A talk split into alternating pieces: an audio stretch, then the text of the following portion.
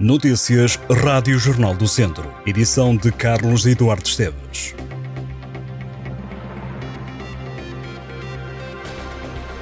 As festas em honra de Nossa Senhora dos Remédios têm para este domingo um concerto da Banda Filarmónica de Megueja, em Lamego, claro está. O concerto chama-se Mater Day e começa às nove e meia da noite. Em Mangualde, Carlão sobe ao palco das festas da cidade. O artista começa a atuar às 10 da noite no palco do Largo Dr. Couto.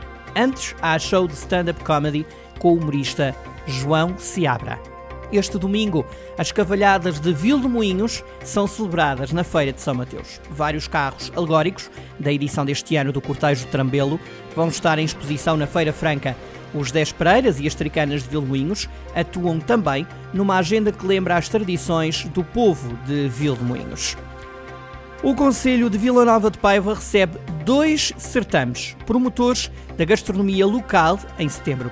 Nos dias 9 e 10 de setembro decorre o sétimo Festival do Pão e o 38º Festival de Folclore em Vila Nova Coelheira. Além dos grupos folclóricos, também está prevista uma atuação dos Sons do Minho. Também em Vila Nova à Coelheira são esperados pão, bolas, produtos regionais, tasquinhas, artesanato e animação, com noite de fados. E ainda o Quinteto Beirão, atuações do Grupo de Bombas de Pendilho, Cordas e Cantos da Nossa Terra, Escola de Samba da Associação Unidos do Mato Grosso, Euquestra do Forrobodó e Diatónicos. Já em Pendilho, uma semana depois, decorre a sétima Feira do Mel e Artesanato, vai acontecer a 16 e 17 de setembro com a participação dos Némanos e a realização de um outro festival de folclore. Segundo a Câmara de Vila Nova de Paiva, já estão abertas as inscrições para a ocupação de expositores para ambos os certames. Elas devem ser feitas até o dia 1 de setembro. Até 30 de setembro, a Casa da Cultura de Sátão apresenta a terceira edição da exposição Imagens de Arte Naif, uma coletânea de quadros doados por Hermínio Ferreira ao município de Sátão. A arte naif caracteriza-se por ser simples e desenvolvida sem conhecimento de técnicas académicas.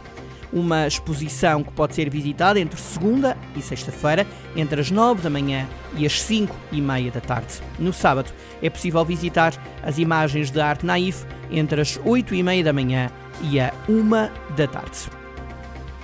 O passeio sénior de Vozela decorre este ano a 16 de setembro.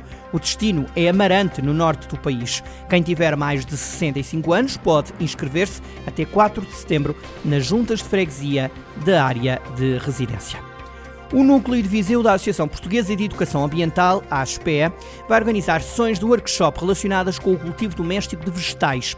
A iniciativa decorre na Quinta da Cruz, em Viseu. A primeira sessão acontece no dia 2 de setembro e os participantes, de acordo com a Associação Portuguesa de Educação Ambiental, quem participar nestas sessões pode aprender mais sobre o que plantar, e onde o fazer, quais as espécies vegetais mais interessantes para a época do ano, formas de cultivo, rotação das culturas e tipos de regas. O projeto quer ainda sensibilizar as pessoas para a correlação entre a indústria alimentar e as alterações climáticas. A Associação Portuguesa de Educação Ambiental é uma organização não governamental de ambiente, foi fundada em 1990 e tem vários núcleos em Portugal. Viseu é um deles. É já a 9 de setembro que o Monte Belo Golf em Viseu recebe o Viriatos Golf Cup. A organização promete emoção num torneio de golfe competitivo e em ambiente descontraído. Esta prova é uma oportunidade para quem gosta de golfe testar as habilidades no campo de montanha. Além disso, o torneio é uma oportunidade também para conhecer vários jogadores apaixonados pela modalidade e provar vinhos e produtos típicos. O torneio terá ainda uma componente social, apoiará as associações Stop Idadismo e Grumapa. As inscrições estão abertas. Se for às bancas, já nos pode encontrar. Há uma nova edição em papel do Jornal do Centro, o semanário da região de Viseu, que traz esta semana como manchete Memórias de uma batalha e uma rua que se endireita. O antigo edifício Batalha, onde retratos contaram histórias, vai ser requalificado para habitação. Na Rua Direita, que não se quer apagar, há um espaço que procura crescer. Na edição 939 do Jornal do Centro, temos um dossiê sobre as festas da Senhora dos Remédios e contamos a história de um padre que está há 40 anos nas festas da padroeira de Lamego. Na primeira página, em destaque, a avaliação em falta dos funcionários das escolas. Para além destes temas, já sabe, pode ler a opinião que importa sempre ter em conta, o almanac com aquelas datas mais marcantes e a última página com as notícias mais lidas da semana e a opinião sempre impactante de Joaquim Alexandre Rodrigues numa nova crónica Olho de Gato, cujo título é Lapsos, Asneiras e Ramos Secos. Estas e outras notícias em jornaldocentro.pt